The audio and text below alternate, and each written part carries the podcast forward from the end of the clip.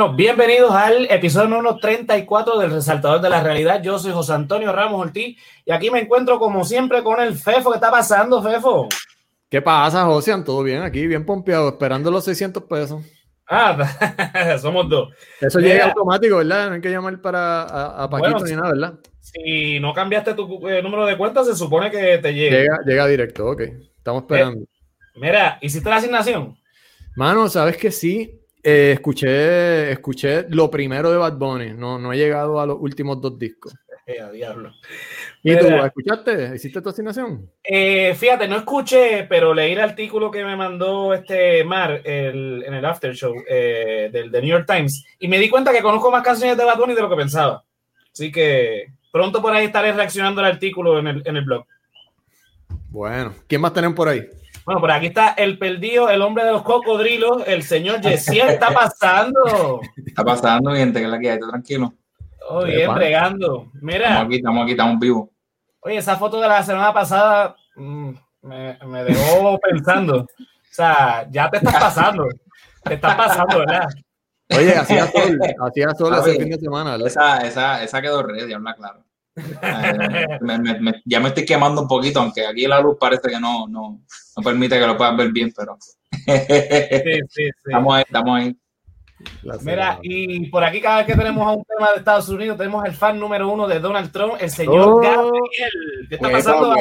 todo bien, aquí celebrando 100, queda que era, son las, van a ser las 6 en 15 minutos, pero para mí van a ser las 6, pues van a ser las 9. En 15 minutos lo que quedan son 99 horas de Papi Trump y se va.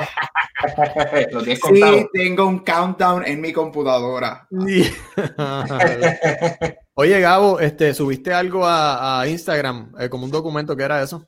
Ah, la invitación de, la inauguración de Biden y, Kamala la semana que viene. Zumba. Oh. ¿Vas para allá? Yo no quiero morir. Yo no quiero morir. No me deja eso. Yo no quiero ir para Military Zone. Nunca he visitado ninguno, no voy a empezar ahora.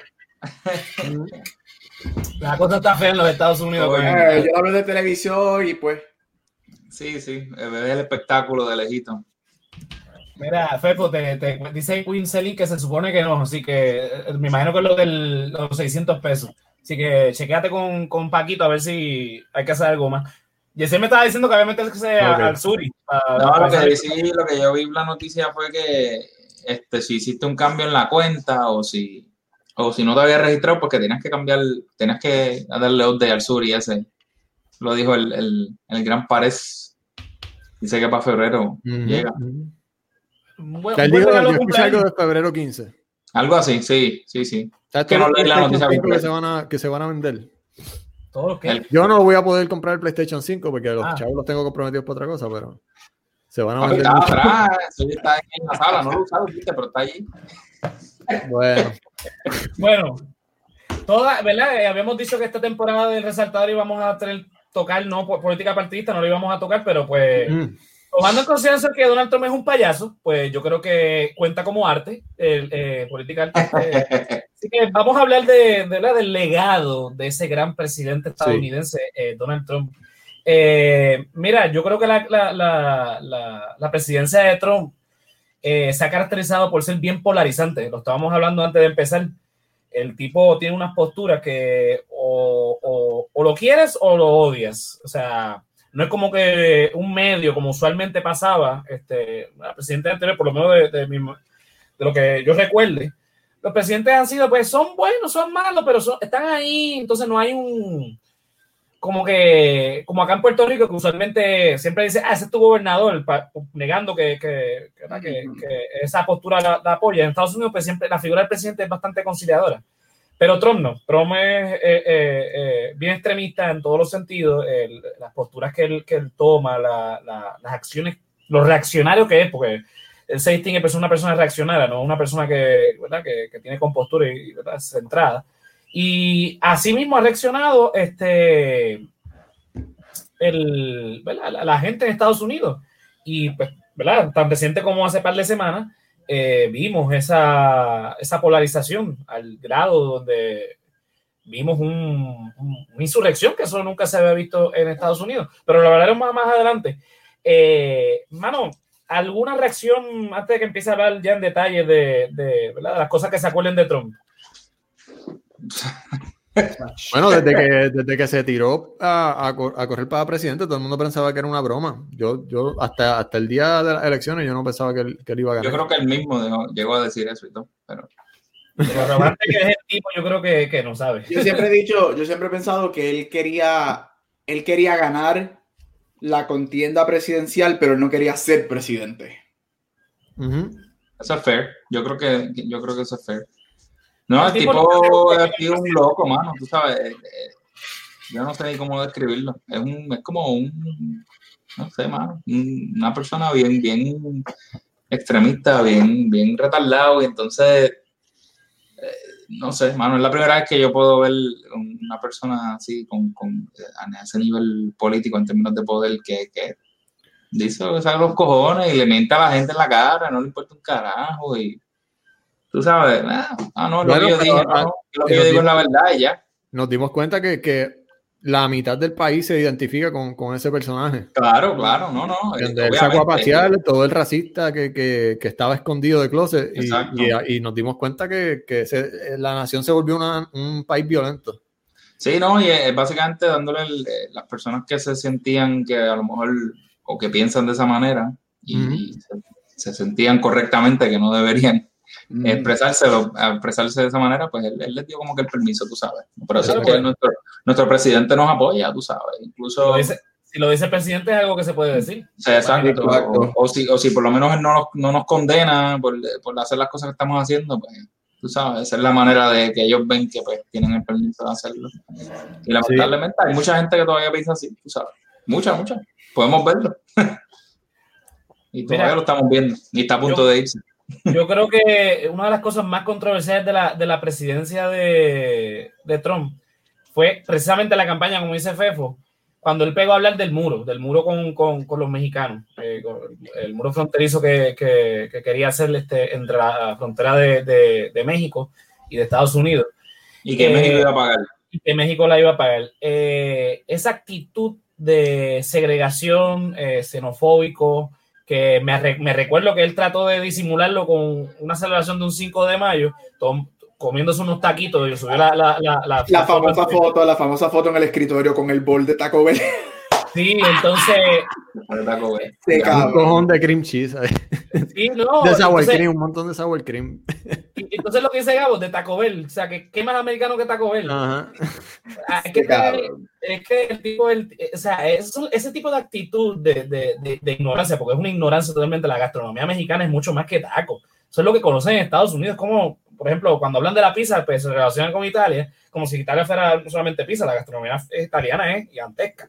Lo mismo pasa con, con otras culturas y con otras cosas que la mentalidad de Trump es la típica mentalidad blanca elitista que se creen superiores que todos y creen que conocen de mundo y lo que conocen son eh, cosas que salen en película, vamos, o, que se ha comercializado. Lo popular, lo popular, lo común. Claro, pero que no es una realidad cultural de otros países, porque el tipo tipo no sabe un carajo de nada, el tipo apenas sabe de, de, de, su país, va a saber de, países extranjeros. Entonces, esa actitud xenofóbica constante fue lo que dijo Fefo, despertó a un grupo de estadounidenses que pensaban de esa manera, pero se sentían cohibidos porque durante tantos años eso se condenó. Entonces ven a un líder, porque es un líder, lamentablemente, que dice esas cosas en la silla presidencial. Dicen, espérate, si el presidente de nuestro país está diciendo eso, yo lo puedo decir. Eso es lo que es precisamente un, líder populista, que lo estábamos discutiendo a la vez que, que reaccionamos de, de lo de la insurrección. Dime, este no, no solo eso, yo no recuerdo haber este, visto algún político que haya manejado también las redes sociales, porque él se, se estaba metido en Twitter todo el tiempo y mediante las redes sociales, y, eh, no sé, para bien o para mal, pero yo pienso que, que él lleva algún tipo de, de, agenda de manipulación también. Claro, ah, pues definitivamente. Definitivamente El, tipo, mira, recuerda que el tipo, el tipo, aparte de empresario, se manejó bien en los medios. O sea, antes de, ser presidente, él era una, una figura mediática. Eh, que, sabemos que los medios de Estados Unidos son bien manipuladores. Este, así que el, tipo tiene ese, ese, ese músculo bastante eh, ponchado, ¿verdad? Sí, él sabe, él sabe. Él no es claro. ningún pendejo en ese, en ese aspecto, tú sabes. Y, y Twitter este, eh, era su plataforma. Gracias a Dios que lo sacaron de. Que se puede ver también como una, una, ¿verdad? una forma de, de censura, pero, mano, el tipo, el tipo es peligroso. El tipo es peligroso. Claro. ¿Estés de acuerdo con él o no? ¿verdad? Porque mucha gente que. Hay, hay que admitir que hay mucha gente que está de acuerdo con este tipo. Pero la realidad es que el tipo es peligroso porque él levanta un tipo de pasiones en la gente que pasa lo que pasó este, eh, eh, ¿verdad? El 6 de enero. O sea, eso, de, o sea, intencionalmente. Otras, otras, otras cosas que han pasado en el, en el cuatrenio, pero. Sí, no, pero. Él pero, no ha condenado, tú sabes, ni yeah. ha hecho nada al respecto. Exacto. Sea, el, el, tipo es un, ¿verdad? No es, no es un diplomático en, ningún sentido de la palabra. Lo hemos visto en, la, en, toda la, la, la, presidencia de Trump. El tipo no, no, no, no, respeta ningún protocolo, el tipo hace lo que le da la gana.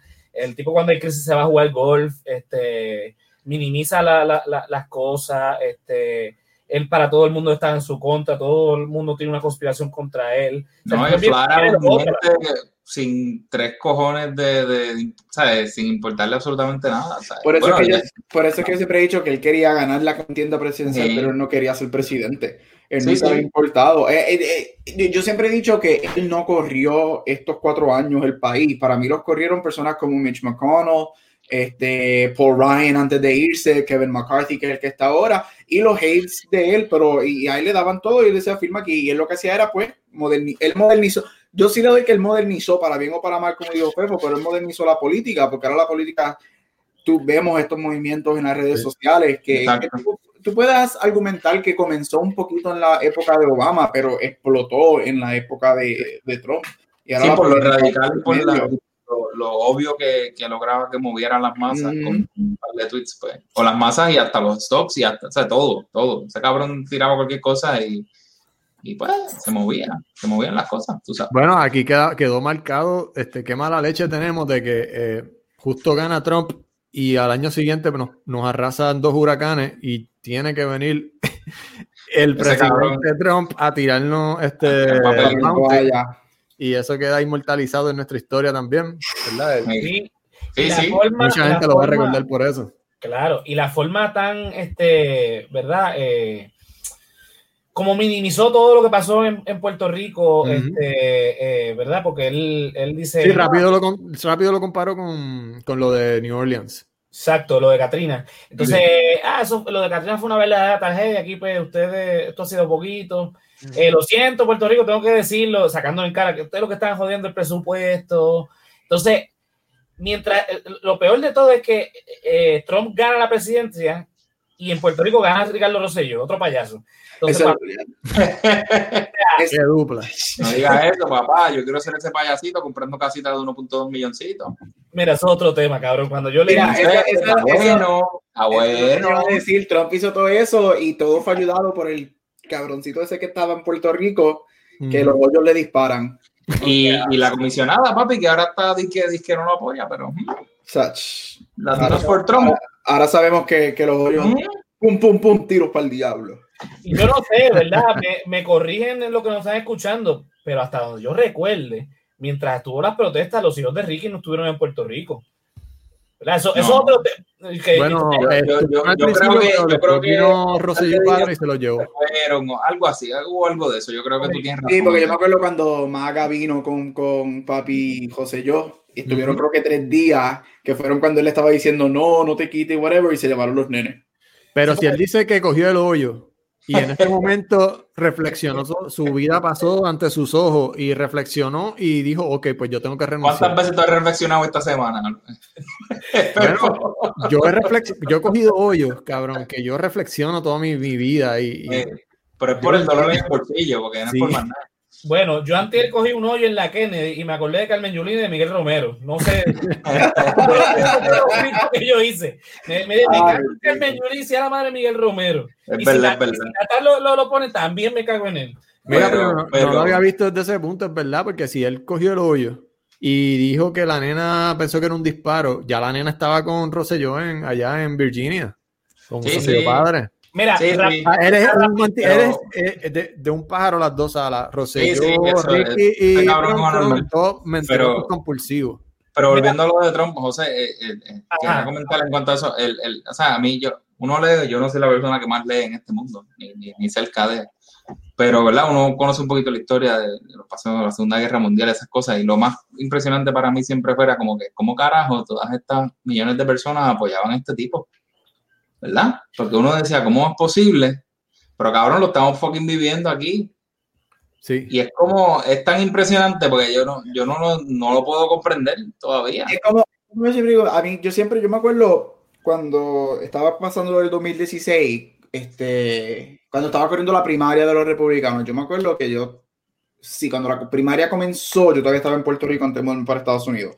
Y ya en julio fue que yo me mudé para Estados Unidos. Yo me acuerdo que yo le decía a todo el mundo, Trump va a ganar, Trump va a ganar la primaria, Trump va a ganar la primaria, y después cuando él la gana, yo le decía a todo el mundo, Trump va a ganarle a Hillary, y todo el mundo, no, no, yo, Trump va a ganarle a Hillary, y todo el mundo, pero ¿por qué? Y la única razón por la que yo decía era, era eso, era porque yo decía, porque Trump acaba de levantar lo que yo, como latino, sé cómo es Estados Unidos. Y mucha gente, porque Obama fue electo, todo el mundo piensa que ya en Estados Unidos no existe el racismo y todo está bien. Y yo, no, yo sé la verdadera, el, verdadero spine de Estados Unidos. Y él acaba de levantar eso y darle permiso a eso. Esa era mi única razón por la que decía que él iba a ganar. ¿Y qué pasó? Boom, ganó. Y yo siempre se lo decía a todo el mundo, él va a ganar porque él acaba de levantar lo que Estados Unidos verdaderamente es y no quieren aceptarlo. Y yo pienso que el hecho de que Obama haya sido presidente por ocho años también jugó una parte en eso, en términos de que se fue completamente hacia, hacia el otro lado, tú sabes.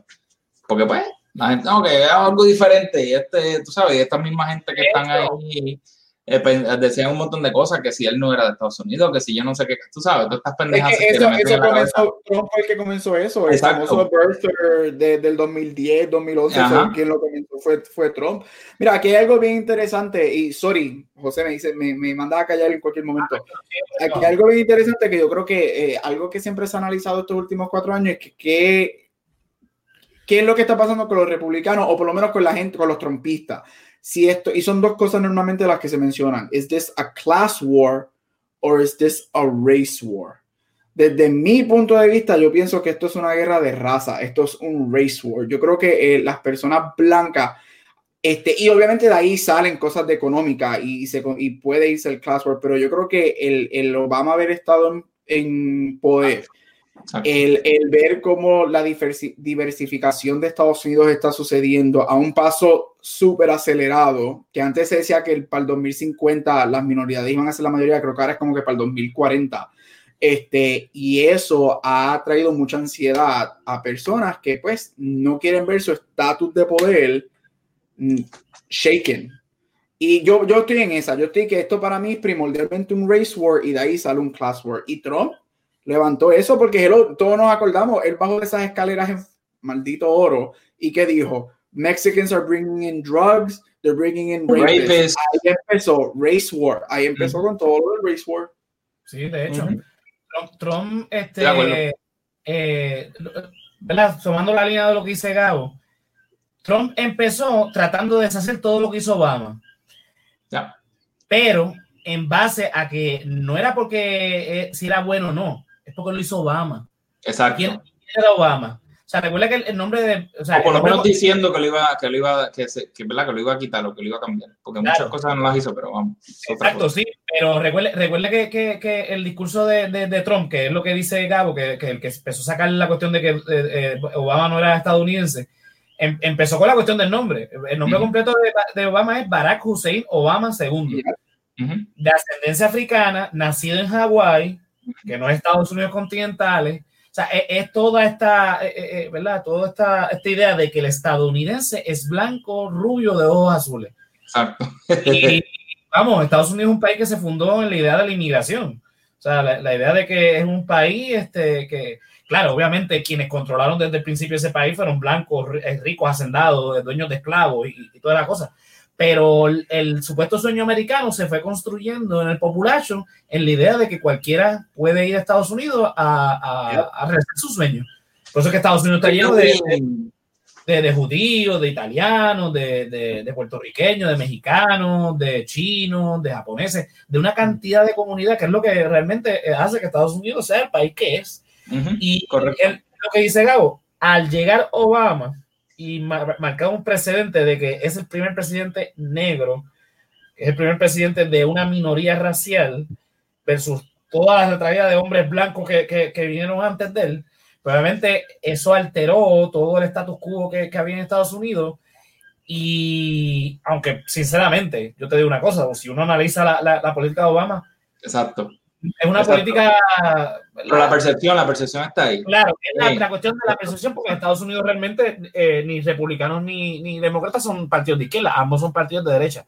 Uno más conservador que el otro, uno más extremista que el otro, pero son al fin y al cabo de derecha. Entonces, Trump viene con esta idea de que eh, Obama es de derecha, que Obama es esto, sobre todo también porque al último Obama también hizo, eh, eh, ¿verdad? Empezó a, abrir la comunicación con Cuba, el eterno enemigo de, Estados Unidos. De Estados Unidos, claro, que, que, un presidente de los Estados Unidos fuera a La Habana a hablar con un Castro. Su segundo cuatrenio, él decidió hacer lo que le sale los cojones, porque pues ya no tenía...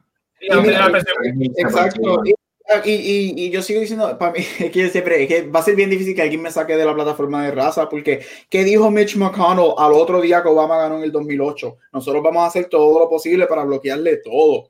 Y todo tiene que ver con raza, nada tiene que ver para mí, nada tenía que ver con ideologías políticas. Y yo no sé, Obama para mí no es tanto de mi devoción, porque yo tengo muchos issues, muchísimos issues con cosas que él hizo. San Obama que nos puso promesa, ¿cómo hace? Este también. Este, pero yo tengo muchos issues con, con la administración de Obama, pero, eh, o sea, Trump, por eso es que yo digo, Trump es, para bien o para mal, es un genio. Es un genio. Él sabe lo que hizo. Él, es, él fue claro en lo que él estaba haciendo. Es como todas estas personas. Hitler, obviamente, ese es el diablo, eh, ese es uno de los diablos de la historia, pero un genio. Mussolini, un genio. Todas, eh, todas estas personas son Genio, cuando tú tienes el poder de mover las masas de, las de la manera que ellos hicieron, tú tienes que hacer un genio. No, y yo no estoy alabando lo que hicieron, pero they're just brilliant, porque hacer lo que tú haces, el hecho de que Trump recibió casi 8 millones más votos que el 2016 esta vez around, después de todo lo que pasó, es, que de verdad que yo sigo esperando el meteorito porque hay que empezar de nuevo.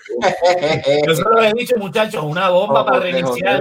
Usted lo comenta por lo menos, por lo menos dos veces al día. Dos veces hay que una bomba para reiniciar la humanidad. El problema no es el planeta, el problema son los humanos. Exacto, yo estoy ya, ya, ya, los dinosaurios tuvieron su momento, nosotros lo tuvimos. Meteorito, mi meta es que el meteorito venga, yo voy por una montaña, escuchar I don't wanna miss a thing de, de Armageddon y feliz.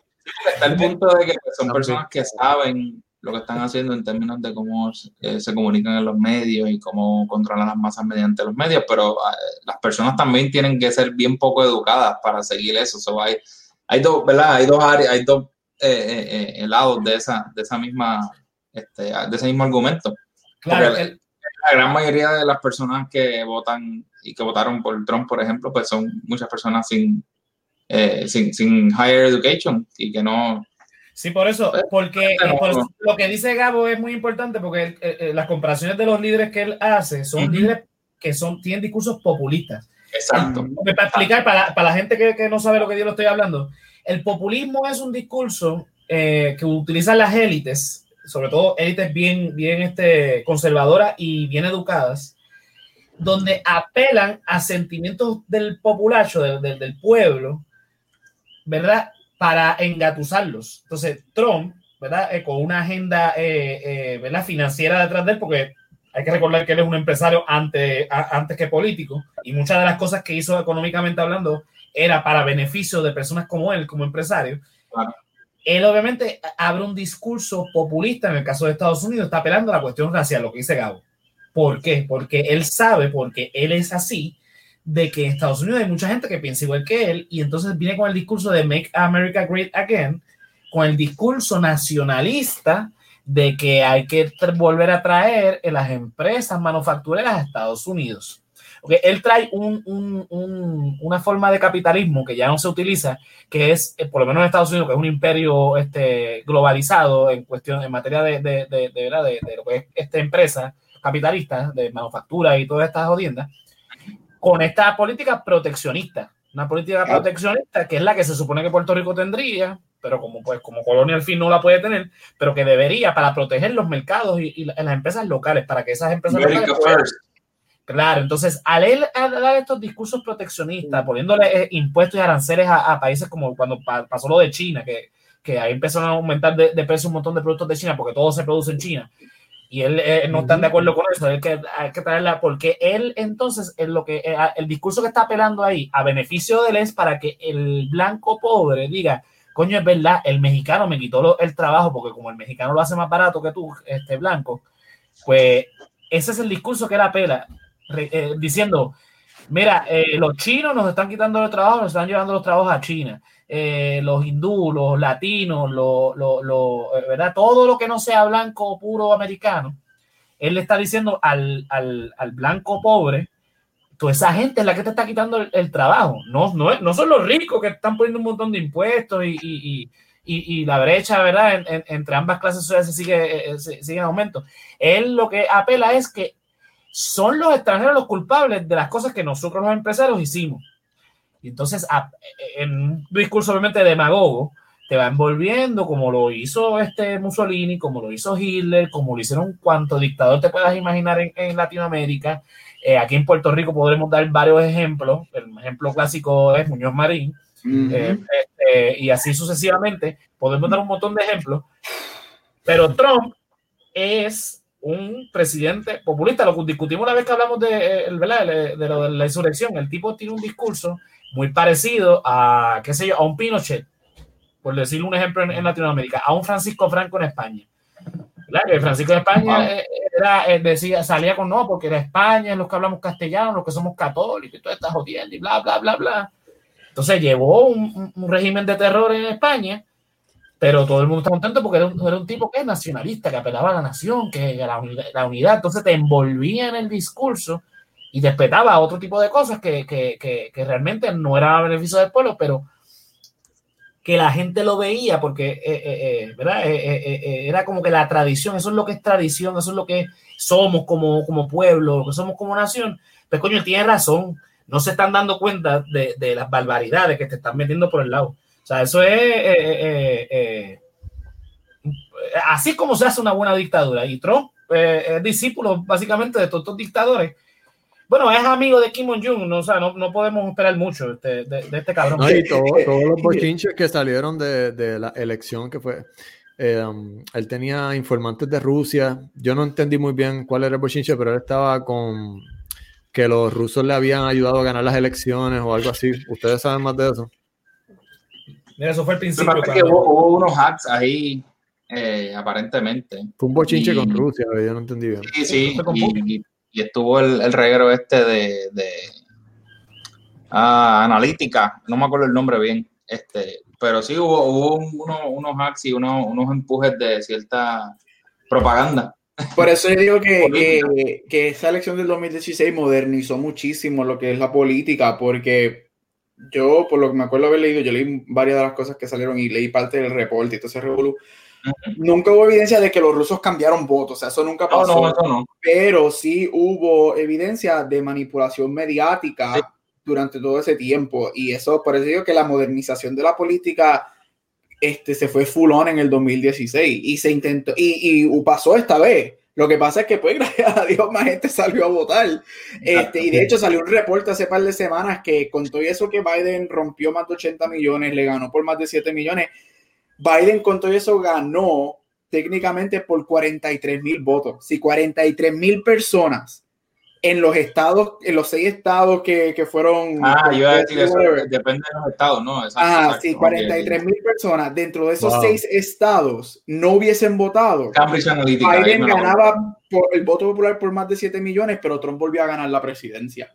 Exacto. Sí, sí, que era la otro tema con, los votos Eso es otro tema. no gana el popular, pero gana, gana el colegio.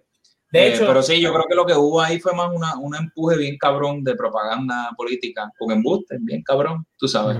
Porque la realidad es que eso es lo que es, eh, que es lo que ha hecho este presidente en los últimos cuatro años. Coger embustes y teorías de conspiración por tu y siete llaves y, eso es lo que yo creo que ese fue el reguero, cabrón. Que eso que tú dices, Yesiel, eso es lo que ha distinguido a Trump. Todo el mundo está en contra de él. Todos, Sí, sí. todos los demócratas tienen una conspiración. El media. Eh, eh, eh, lo- lo- todos los canales de televisión que, que hacen noticias son fake news. Este, fake news, ¿verdad? eh, Carmen Yulín está haciendo una conspiración contra mí. Hasta Sí, los mismos republicanos, si no me apoyan también. Es la culpa de cosa. mí. Sí, un día te, te tiro, el otro día, ah, qué bueno, a Fox el News tipo, igual. está, el tipo es tan ególatra, el tipo es tan eh, eh, trompsista, o sea, que todo gira alrededor de que él piensa que todo el mundo le quiere hacer algo. Claro. Mire, señor, no es así. Usted no es el centro universo, bastante feo que es usted. Mira, este. Esta cara no es linda. Esa cara que es bonita. Mira, ahí eh, los que nos están escuchando, Gabriel puso una foto ahí de, de Trump bien, bien. Ese es el por- Ah, ese- yo, yo quiero que ese sea el portrait. Cuando lo pongan en el Smithsonian, en The Hall of Presidents, ese debe ser el portrait. Con la boquita, con la boquita. Así con la boquita. Ay, Trumpito. Pero Mira. el, el- el, eh, este, lo otro que iba, que iba a comentar era que sí, o sea, el tipo eh, con las teorías de conspiración y los embustes, bueno, a, nivel- no, a mí nunca se me olvida cuando ese cabrón cogió un jodido mapa y hizo un, le hizo un círculo con un Sharpie a, a- a la trayectoria del, del huracán Dorian, si mal no recuerdo, simplemente porque él tuiteó, eh, puso los nombres de varios estados diciendo que tuvieran cuidado, qué sé yo qué, e incluyó a Alabama.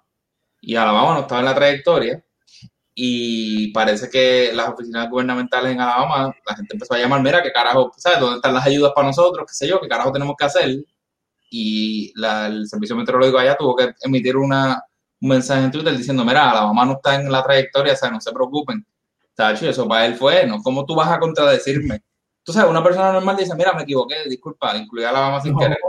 No, jamás. Oh, tú sabes, Ah, no, no. llegó Mira, pero Sharpie ahí al garete. Y después, ah, no, yo no sé, ese mapa me lo dieron. Pues eso es lo que nosotros teníamos. Era Mira, cabrón. me, me corrigen si me equivoco, pero recientemente hasta los mismos Fox News le tumbaron la transmisión en vivo un par de veces porque te empezó a decir disparate.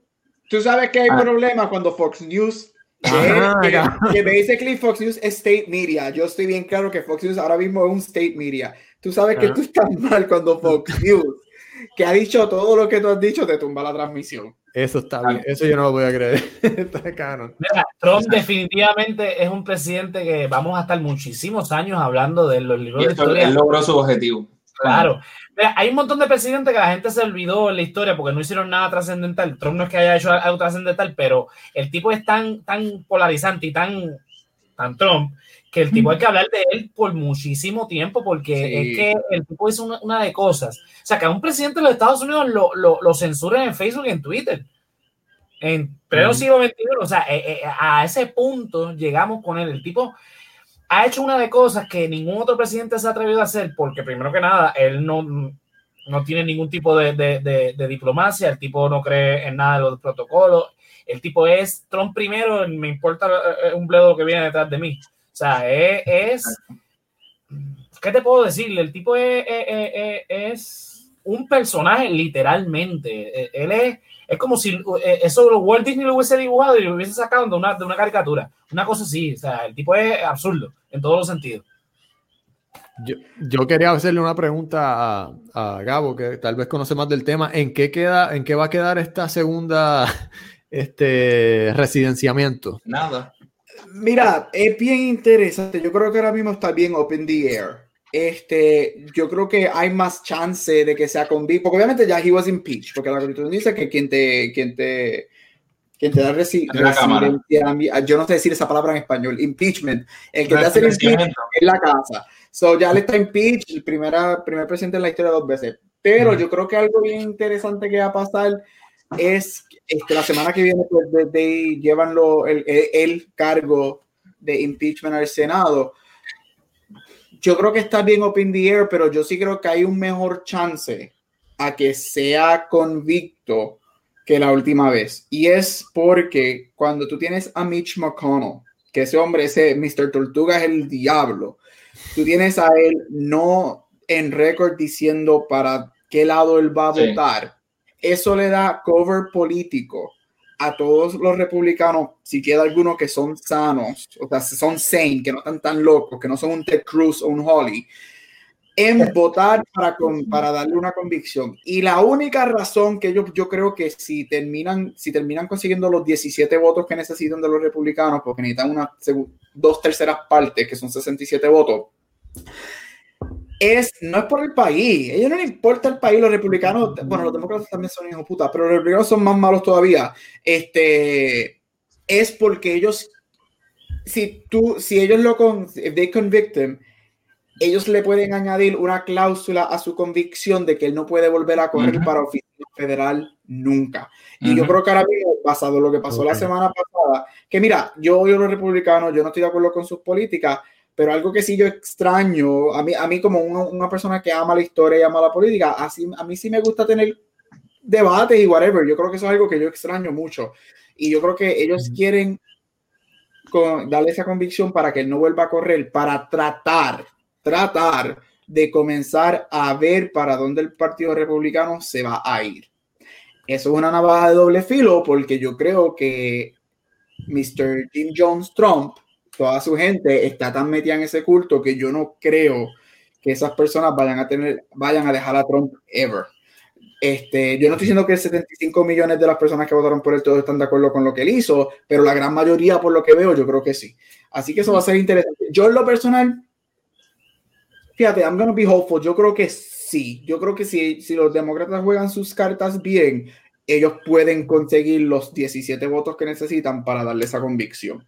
¿El Senado cuando vuelve a, a, iniciar sesión? O sea, cuando vuelve a El 19, el martes, el día antes de la, de la inauguration, ellos ese día le van a dar lo, ese día es que entra el Senado nuevo, ese día le van a dar lo de impeachment.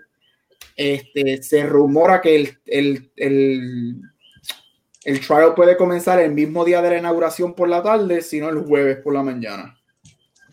Okay. Sí, sí, yo estaba, yo estaba eh, a todas estas pensando en mi cabeza que todavía estaba el Senado viejo y por eso dije no hay manera. Pero sí, ahora el Senado nuevo son menos versus, antes necesitaban 20 y pico, ahora pues 10 y pico.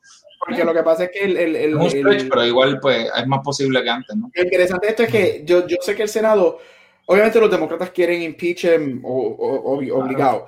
Lo que ellos tienen que manejar muy bien y que lo que puede, pudiese ser políticamente dañino para ellos es que va a ser bien tricky manejar un impeachment de un presidente que ya no está en office empezando, la, empezando una nueva presidencia. Biden no va a querer que su presidencia se opaque esos primeros 100 días o whatever días que son por el impeachment. So, ellos van a querer hacer eso lo más rápido posible para que entonces el Senado, porque el Senado no va, cuando tú estás en impeachment, el Senado no puede hacer nada. No puede hacer nada hasta que ese trabajo se acabe. So, no van a haber confirmaciones de, de no va a haber nombramiento, no va a haber confirmaciones. Ellos tienen que sacar eso del medio para entonces que la administración de Biden pueda arrancar. y eso es lo que... de eso también, ¿verdad? Sí, sí, sí.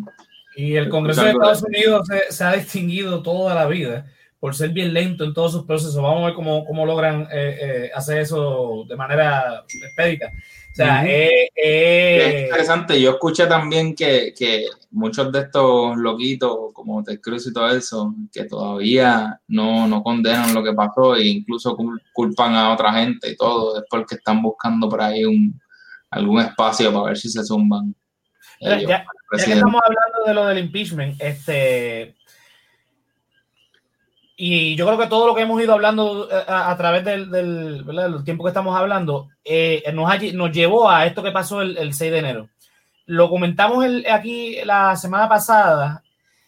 Eh, toda la discursiva, toda la, la, forma en que se expresa Trump, todas las pasiones que levanta, llevó precisamente a no solamente ser este el primer presidente en un montón de cosas, pero también el primer presidente en, en llevar a, a, su pueblo, a su país, a, a, un sector por lo menos de su país, a atacar el Capitolio Federal.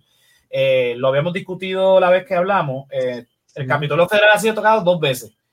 En la guerra, en la guerra de, de, de invasión de los británicos en 1812 y después, el, el, en el 54, este, cuando cuatro nacionalistas encabezados por Lolita Lebrón atacó el Congreso.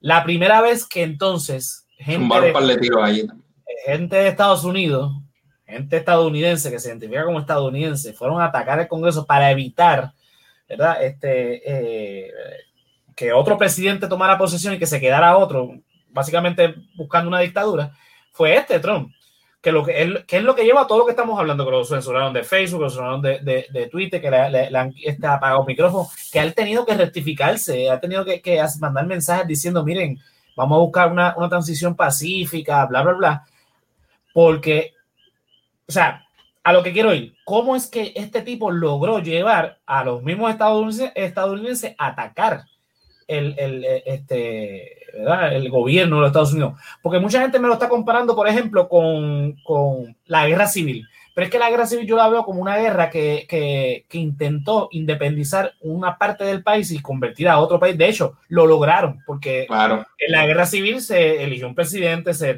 se, hizo una constitución, se hizo una bandera, se hizo todo un gobierno. Lo que pasa es que muchos gobiernos este, internacionales no lo reconocieron y por eso fue que, que empezó la guerra. Que la ganó el norte y bla, bla, y lograron la, la, la, la unión, pues chévere. Pero lo que pasó aquí no fue un intento de independencia, fue un Exacto. intento de, de, golpe de Estado. Entonces, Exacto. ustedes dos que están en Estados Unidos, ¿cómo ustedes lo ven? ¿Cómo, cómo ustedes piensan que, que, que, este tipo logró mover estas masas a, a ¿verdad? empujar a esta gente a hacer algo que en la historia de Estados Unidos nunca se había dado? En Latinoamérica podemos dar miles de ejemplos, pero en Estados Unidos, en Estados Unidos jamás. Estados Unidos jamás había dado. Usted que están que viven no, allá, yo, ¿cómo, yo, yo, como estaba comentando ahorita, a mí lo más impresionante que me, que me resulta es eso, cómo, cómo estas personas que claramente no, o sea, yo es que obviamente viven en su círculo. Eso es, yo creo que es una de, de las variantes importantes y, y, muchas personas viven en tus círculos mediáticos, en las redes sociales o, o las personas con las cuales se hablan a diario que piensan igual que ellos y toda, él logró todos esos grupitos que se fueran moviendo allí y controlarlos a todos con su retórica ridícula, racista, eh, de ultraderecha conservadora y los llevó a que se movieran. E incluso, a mí me sorprende bien cabrón cómo todas estas personas que son bien eh, fundamentalistas religiosos, eso es, broma, ganó ahora Biden, Dios mío, esto, lo que viene es el diablo para de nosotros yo no lo comprendo porque yo digo, ¿cómo este tipo representa el, el, cristianismo o el bien o a Dios? Yo no, aunque yo sea una persona religiosa, no lo soy, pero no me hace sentido, tú sabes. Pero obviamente, nada más con tener algunas retóricas conservadoras así, ultraderecha, pues parece que eso es suficiente para convencer. Pero igual, volviendo un poco a lo que está comentando ahorita, yo no entiendo cómo una persona logra controlar a todas estas masas y moverlo no lo entendía cuando uno lee un poco de la historia eh, eh, en la Segunda Guerra Mundial, vamos, que es lo más reciente que quizás puedo compararlo. Y no lo, todavía no lo entiendo. No, no, no me acaba en mi cabeza cómo tantas personas lo siguen una persona ciegamente. A mí no me hace sentido, pero supongo que, vamos, ahí está. Mira, este, usando la mentalidad de culto, o sea, inseguridades, como dijo ahorita, las dos mayores, las dos mayores inseguridades que él utilizó y que se llama, se llamaban building up desde Obama, porque si se acuerdan, este, José quizás se acuerda de esto, eh, quizás ustedes también, cuando gana Obama del 2009 al 2012 está la famoso, el famoso Tea Party, que se forma de los republicanos, que es este wing de Sarah Palin, que son, Sarah Palin. todavía sigue viendo a Rusia en su casa, este y se forma, y, y se esta, esta batallas internas dentro de los partidos. Él utiliza, obviamente, como dijo ahorita, Race War Economic War. Tú, él utiliza el, el famoso, las inseguridades raciales con lo de Obama y utiliza las, la, las inseguridades económicas con el elitismo que, que, que vendieron los republicanos, que en parte lo entiendo, porque igual, yo obviamente soy demócrata pero eh, los demócratas también están cabrones y, y, en la época de Obama hubo mucho elitismo donde ese partido se olvidó completamente de, de, personas que, como dijo José ahorita, que han perdido sus trabajos pues porque la modernización se ha movido a otro lado y que hizo Trump vino, ah, se llevaron to coal, se llevaron to mining, se llevaron las la fábricas automovilísticas. ¿Por qué? Porque, y no necesariamente culpa de, de, de X o Y razón, es que hay algo que se llama modernización. Eso quizás otro tema que podemos hablar de eso y, y, uh -huh. y eh, no, el chavo, vamos.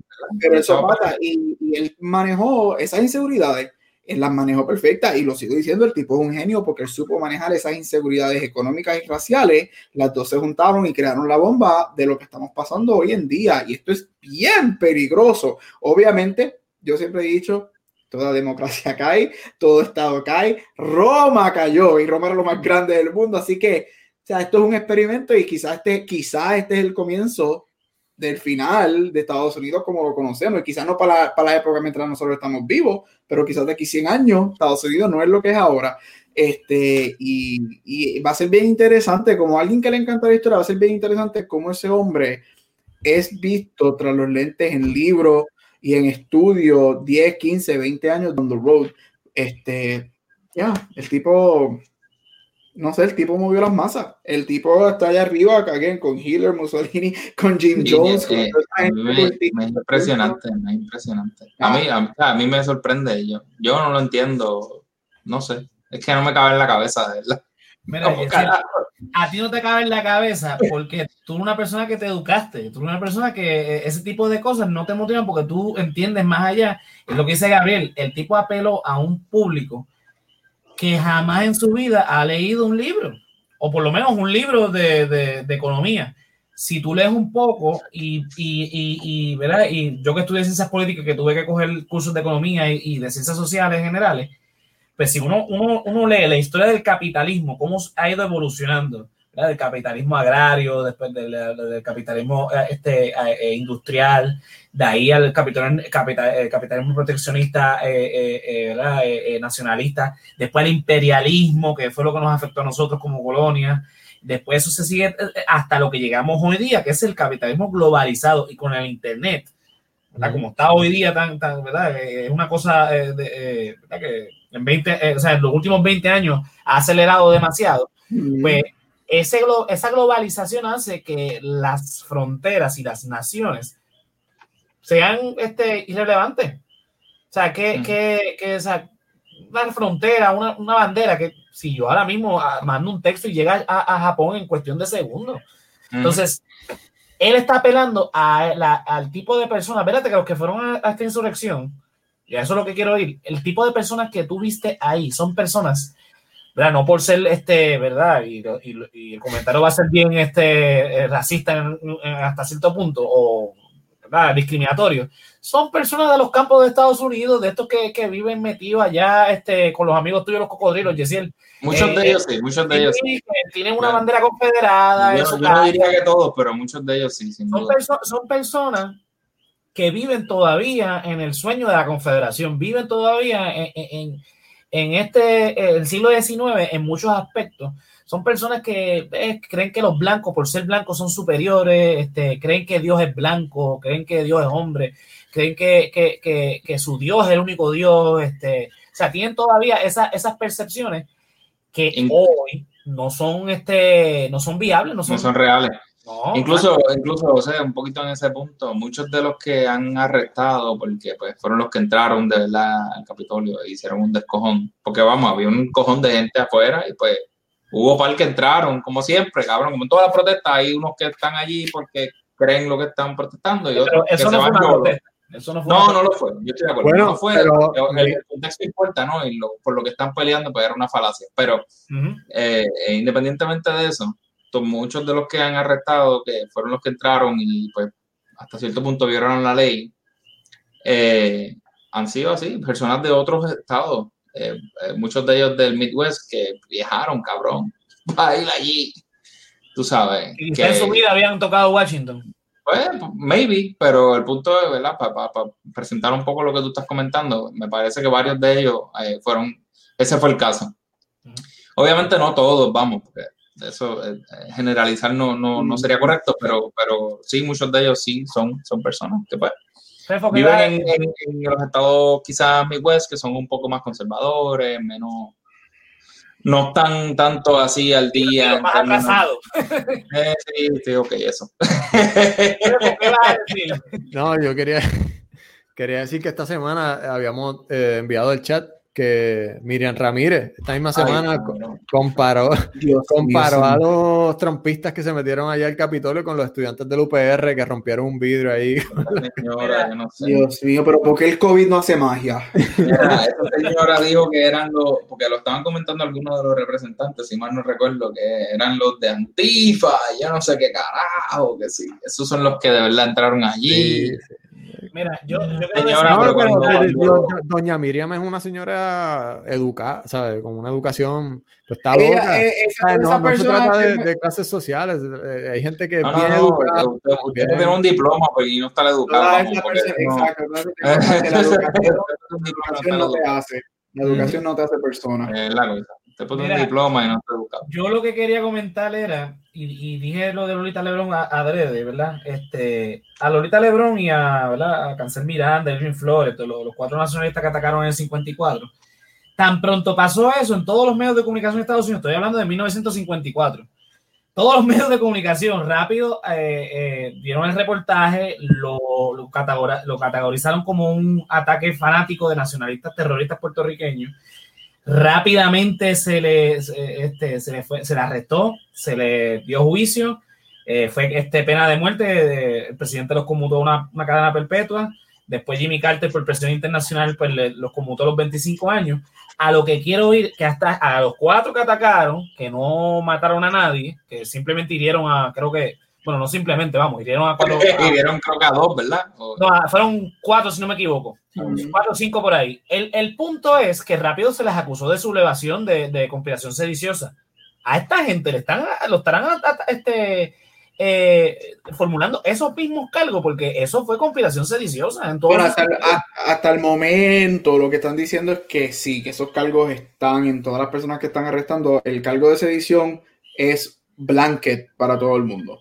Este, Ok. y hasta No, no ahora. Pero veremos, veremos, porque yo, pues, como mi, mi gran issue con todo esto, yo, como protestante en el verano, cuando yo estaba viviendo en Pensilvania de Black Lives Matter, que yo estuve en las protestas, yo te aseguro que a nosotros no nos dejaban llegar ni a las escalinatas del Capitolio Claro. hasta que todos hubiésemos estado tiroteados. a, a ese es mi Así punto. que- Y hubo, hubo algo ahí, yo, yo estaba leyendo eh, reportes y, y noticias y escuchando algunos de los podcasts y eran hasta a veces contradictorios porque en ocasiones hablaban de que se le pidió al Pentágono activar la Guardia Nacional y Trump dijo que no, pero algunos de los otros estaban mencionando que parece que eh, la gobernadora de DC, por la- el exceso de fuerza que hubo, que se vio para las protestas de Black Lives Matter, en esta ocasión pues no pidió tanta eh, presencia de la Guardia Nacional y Lo- lo que pasa que, es que-.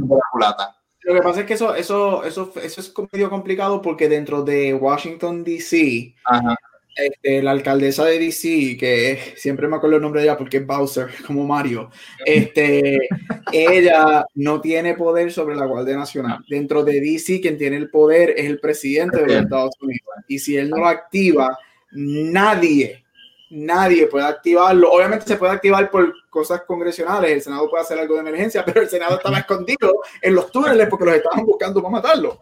Este, así que ella no pudo activar eso, pero aquí hubo un breakdown bien grande, porque obviamente podemos hablar un podcast completo de- de- del breakdown que hubo, pero aquí hubo un breakdown gigantesco, o sea, yo no puedo entender cómo lo que se supone que sea uno de los edificios más seguros en el mundo, no en Estados Unidos, en el mundo, porque independientemente de lo que tú piensas de republicanos o demócratas, ellos son nuestros líderes, o sea, ellos, nos, ellos sí. son quienes nos mandan a nosotros desafortunadamente, básicamente, y cómo, cómo eso pasó.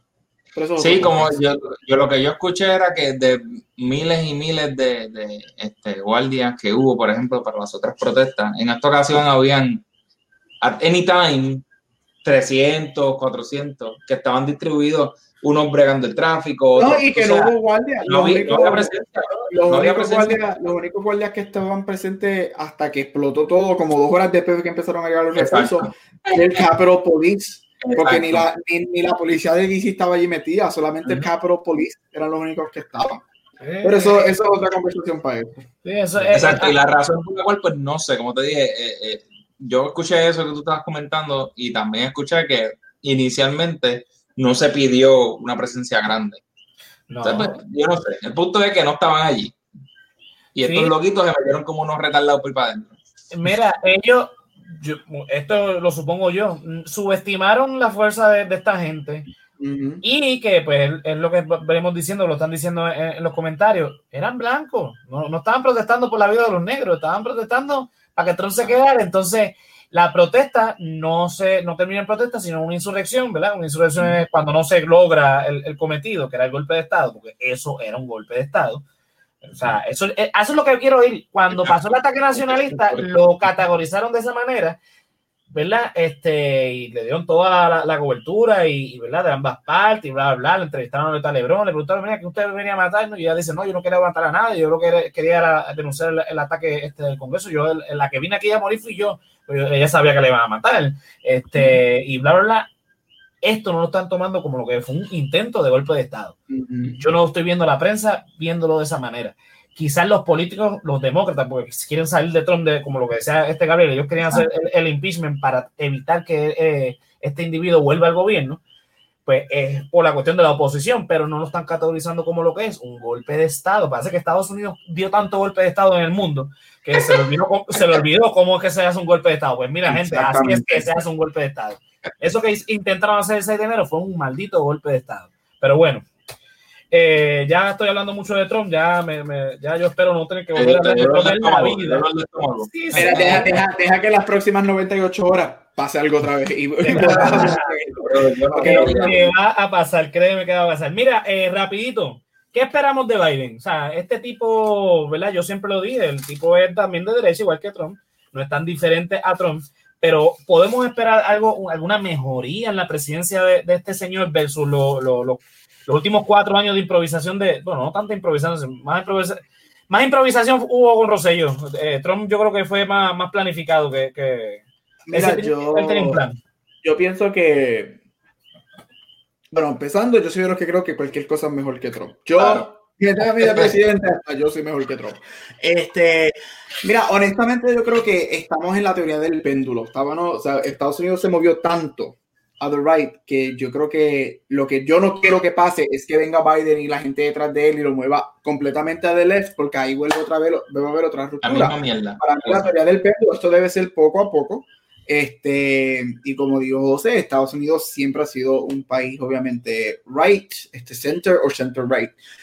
Yo lo que quiero de él es, tratando de ser objetivo, tratando de sacar muchos policies del medio, yo lo primero que quiero es que haya por lo menos un intento de normalidad, whatever, que sea whatever normal es, que por, ver ese intento nuevamente, ver un gobierno que funciona, again, que sea lo que sea, quote unquote, funciona, pero ver un gobierno que, ver, ver el gobernante, no alguien que la policy oficial sea en Twitter. Yo quiero ver a alguien, para bien o para mal, que por lo menos un gobierno que funcione, un gobierno que por lo menos me gusten o no me gusten los policies, que haya algo. Yo espero eso having said that, yo creo que Biden, yo no estoy diciendo, yo no espero que Biden sea el mejor presidente ever, yo no creo whatever, no, pero yo espero que él esté bien claro de que él tiene mucho trabajo que hacer. Hay, eh, los demócratas también están bien ruptured, igual que los republicanos, este, y él tiene que trabajar con eso. Yo quiero ver este vaccine para todo el mundo, este, préstamos estudiantiles para no tener que pagar tanto lo que, por lo que debo, este, y no, o sea, ver un funciono que para mí yo estoy contento con un gobierno que funciona por cuatro años.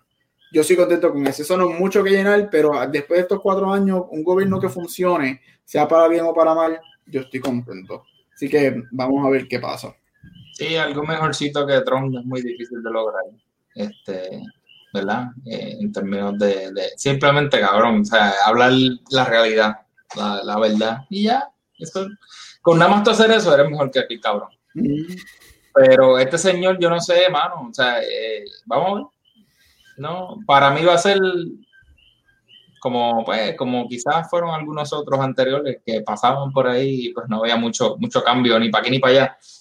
Quizás hayan algunos cambios en términos de volver a implementar algunas de las regulaciones que Trump vino eh, continuándole dándole support a, al Obamacare, eh, a los estímulos que están tratando de tirar para muchas personas que todavía están en necesidad, lo, lo del vaccine que está comentando este eh, eh, y entonces vamos a ver, yo no, yo de verdad no, tengo muchas esperanzas de que ocurra muchas cosas. Lo más, el best case escenario es que a lo mejor este señor le tira la pata y se quede camada ahí. Eso, eso es lo que a eso He escuchado muchos comentarios de que la que realmente va a estar tomando decisiones importantes ahí es Kamala Harris, pero... No me sorprende, pero, pero yo diría es, yo diría, basado como Estados Unidos es, y yo amo a Kamala, a mí me gusta mucho, no tengo issues, tengo issues con ella, especialmente con Sí. su récord cuando era District Attorney en California, pero hay que tener mucho cuidado también porque ya establecimos aquí que Estados Unidos es bien racista y el ver a una mujer negra este, tomando decisiones, tú sabes que eso puede ser bien, bien divisive este, y va a mantener las flamas del The Right bien activados por eso. Este, yo creo que los demócratas, y sorry, Fefo, me metí sin, sin querer, este, yo diría No. que los demócratas tienen que aprovechar estos primeros dos años, porque obviamente aquí hay elecciones cada dos años, porque en el 22 tenemos Midterm. los midterms. Ellos tienen que aprovechar este, estos primeros dos años que ellos tienen por primera vez en una década. Tienen las tres, o sea, tienen la casa, el Senado y la presidencia. Ujú. Ellos tienen que hacer todo lo posible para sacar todo lo que ellos quieren sacar estos dos años. Porque en el 22, no sé, tengo que checar cuáles son las carreras del Senado que están en, en, en No recuerdo la- la casa, pero históricamente en un midterm el país en poder pierde una, una o quizás hasta las dos casas porque es esto históricamente pasa, le pasó a Trump en el 18. So, ellos tienen que aprovechar estos dos años porque tienen Cámara, Senado y tienen la presidencia. Si ellos no hacen nada en dos años, pues nuevamente Demo- Democrats suck, igual que los republicanos. Volvemos para atrás y Ted Cruz gana la presidencia en el 24. ¿Qué tú crees? Y yo me voy para Canadá. El Zodiac Killer, Ted Cruz. Ese cabrón.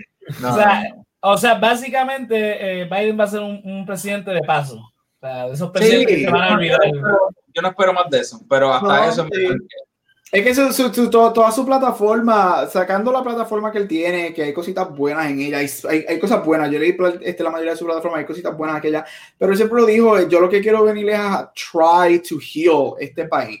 So, él no, yo creo que la presencia de él no va a ser tan significativa como mucha gente piensa o quiere que sea, sino más bien es, un comienzo a la reconciliación del país. ¿Se hará? Veremos a ver.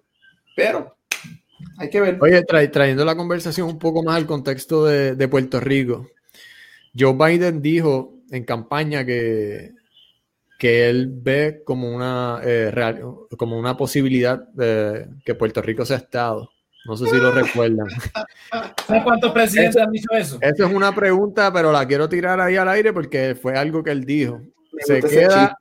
Se queda eso en el aire en promesas de campaña. Ustedes lo ven como que la dupla de Biden y Pierluisi algún día se vean sentados en una mesa a discutir eso. Mira, primero que nada, constitucionalmente hablando, el presidente de los Estados Unidos no tiene nada que ver con los territorios. Eso es, es- es ¿Lo controla? una- ¿Lo controla? eso lo el Congreso de los Estados Unidos. Eso, Ah, eso es eso es este, eh, el, el poder legislativo en Estados Unidos quien controla los territorios. Eso es lo primero. Lo segundo, Biden no sería el primer presidente que habla sobre la estadidad. Un cojonal de presidente, ¿verdad? El que directamente lo dijo fue Bush padre, pero ha habido un montón de presidentes que han prometido la estadidad. Ujú. Inclusive hasta tibiamente este, Obama lo dijo. Así que Sí. en- que Biden diga que con él va a llegar la estadidad y Pierluisi se monte en el caballito diciendo la misma ñoña. Mira, eh, puertorriqueño que me escucha, estadista que me escucha.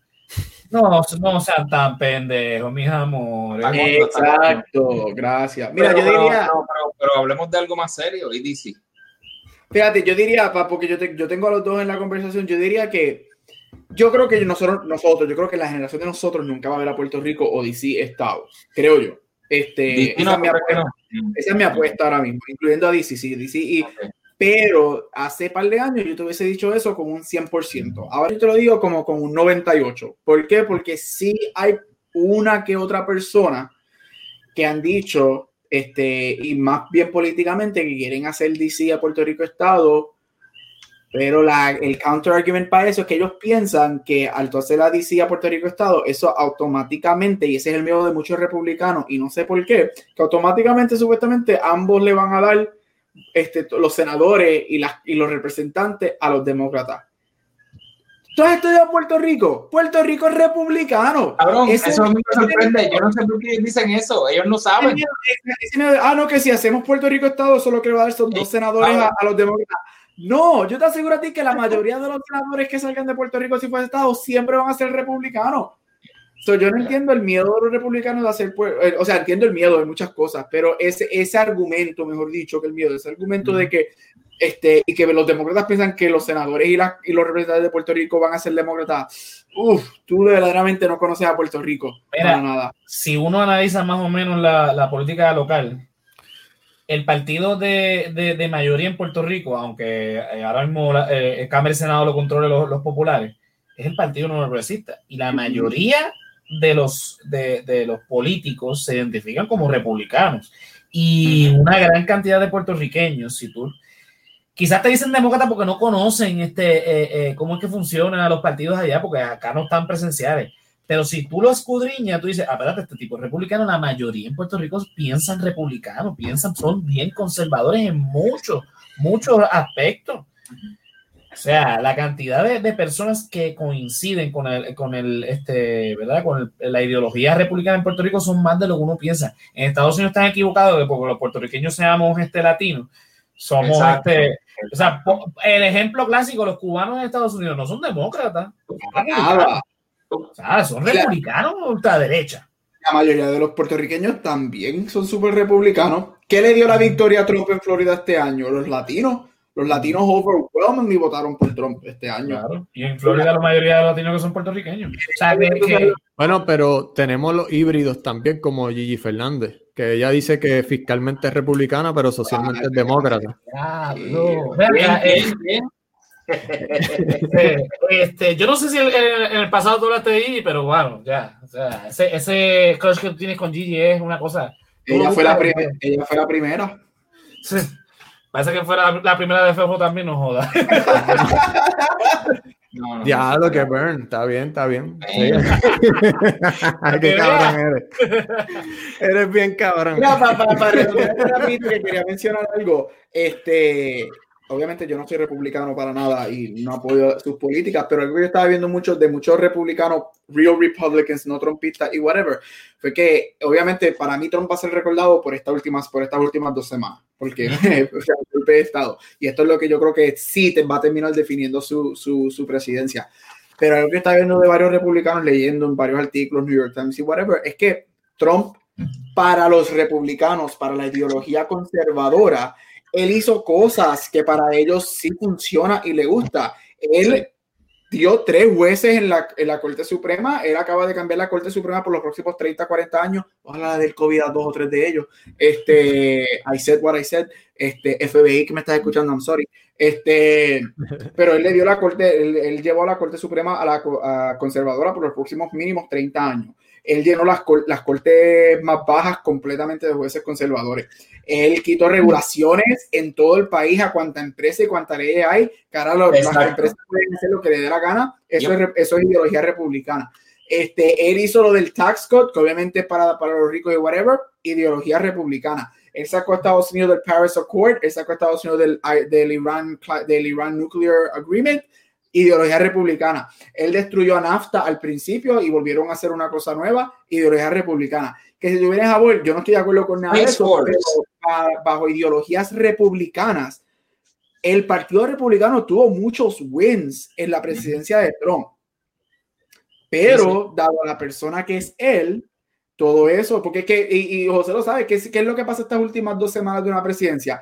Hay videos y whatever, a todo lo que da, diciendo estos fueron mis accomplishments y whatever, pero eso no está pasando. en una ideología republicana y personas conservadoras, él le dio muchos wins a ese partido, este, pero todo eso se pierde este, bajo todo el trical que ha sido los cuatro años de su presidencia. So, si tú eres un conservador, un republicano real, no un trompista, un conservador, un republicano, en muchas partes tú le sacaste mucho a estos cuatro años, porque él te dio mucho. que hizo cosas buenas, digamos. Exacto, porque él le dio muchos wins a una persona conservadora, una persona republicana y la ideología republicana, él le dio muchos wins a ese partido. Lo que pasa es que se pierden. Yo tengo amistades que de, cuando estaban allá en Maryland y me decían, no, bueno, ¿sabes? Tienes una idea, pero you just need to shut up. Tú sabes, eso era más o menos lo que tú estás comentando, que pues sí, muchas de estas cosas que él hacía eran, eran más apelando a esa gente, pero pues también reconocían que en verdad el tipo un retardado loquito que lo que hacía era... Es como, es que yo tengo una tía acá en Estados Unidos que no lo soporta, lo oye, whatever, pero votó por él las dos veces y la única razón por la hizo es porque ella es pro vida y él le dio jueces conservadores en la Corte Suprema y ella está esperando que ellos tumben este Roe v. Wade. Roe. Esa es la, su, su, su razón. Así que, Wow. o sea, si tú eres una persona Eso es lo que pasa conservadora, Exacto, eso es lo que yo digo. y- Pero si tú ves, este tipo no es una persona que va a la iglesia, este tipo no es una persona dedicada a nada que tenga que ver un carajo con la religión. para nada. Pero simplemente por ese argumento este, los gana. Es como que cabrones. Hay otras Porque es el, cosas. es el típico este, republicano que no necesariamente es religioso, pero pues apela a, a todos Y esos juega, por ahí un poquito. Claro, claro. Exacto. Mira, Si corre para el 2024, ¿lo ven ganando?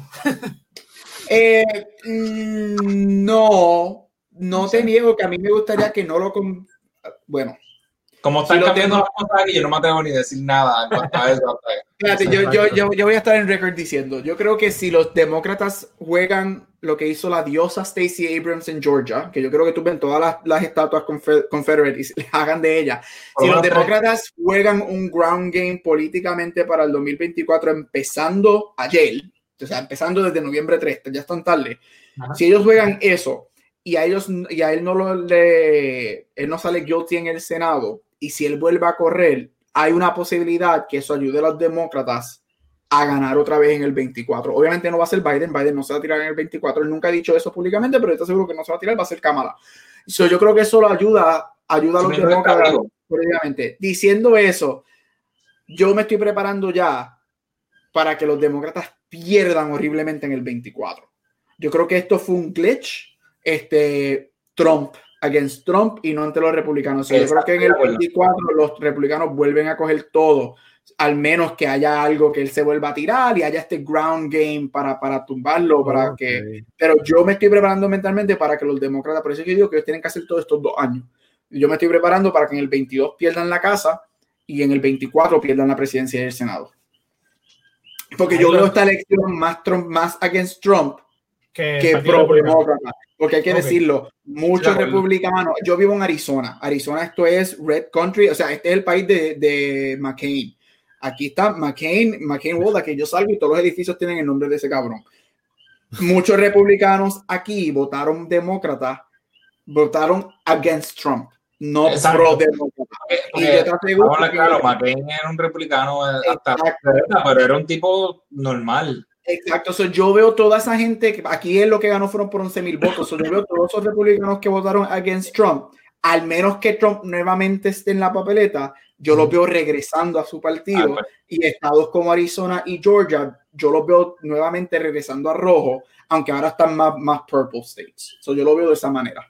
Sí, Yo no sé, yo creo que depende de lo que pase de aquí a allá. Y hay que ver qué pasa con Biden, hay que ver si todo está, hay policies que él está hablando de verdad se cumplen, qué pasa con el COVID, todo eso. Hay como que demasiada mucha incertidumbre, tú sabes. Y eh, Bueno, está, señor. está- está apretadito uno saber.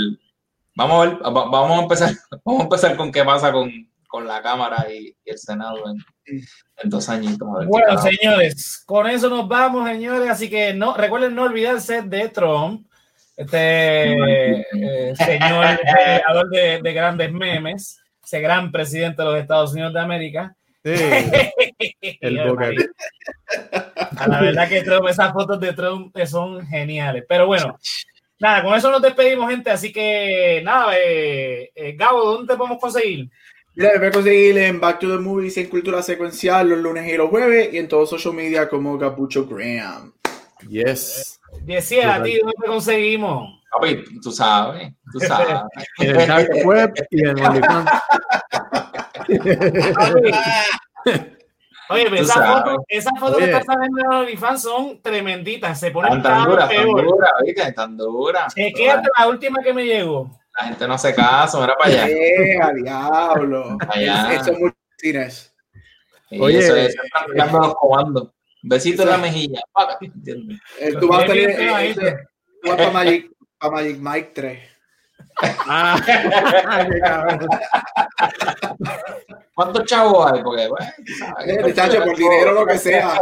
En esta economía del virus, por dinero Eh, lo que de todo sea. eso, papi, todo lo que venga lo Ay, consideramos. Dios mío. Ya saben, onlyfans.com slash Yesiel el cocodrilo para ver esas fotos fantásticas de Yesiel. Me lo imaginé con el lacito y un gistro de, de piel de cocodrilo así. Ay, Eh, Mira, Fefo, ah, ponte Ay, ese libro. Ponte ese dime dónde te conseguimos.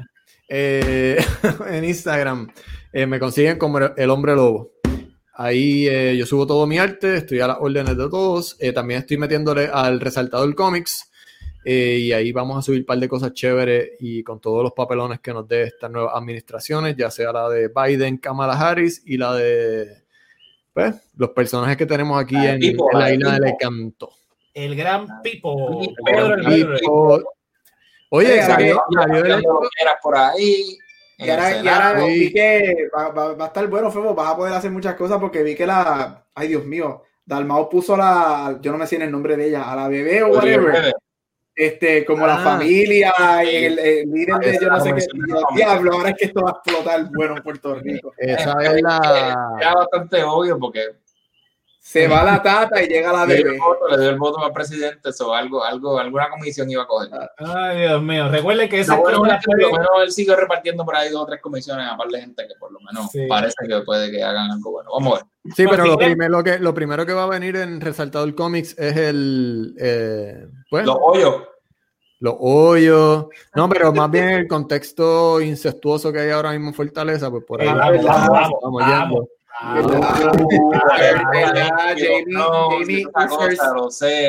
Jamie algo raro ahí. Jamie Sarcipio Luisi. Ay, Dios Bueno, recuerden que si quieren ver ese contenido en Resaltar Comics en Facebook e Instagram, el resto del contenido de Resaltador de la Realidad en www.resaltadordelarealidad.com.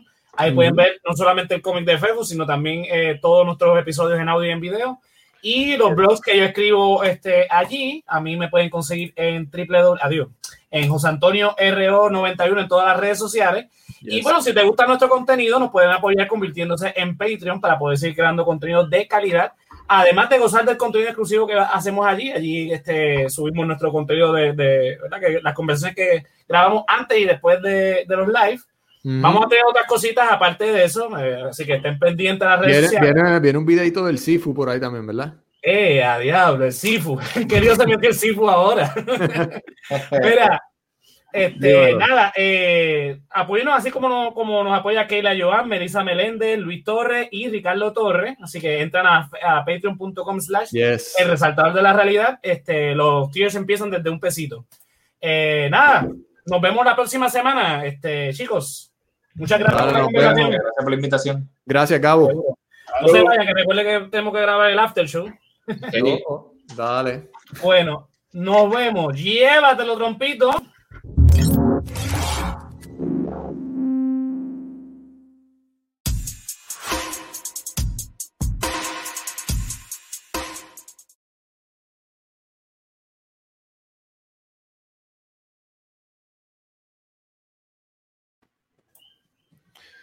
Estamos aquí.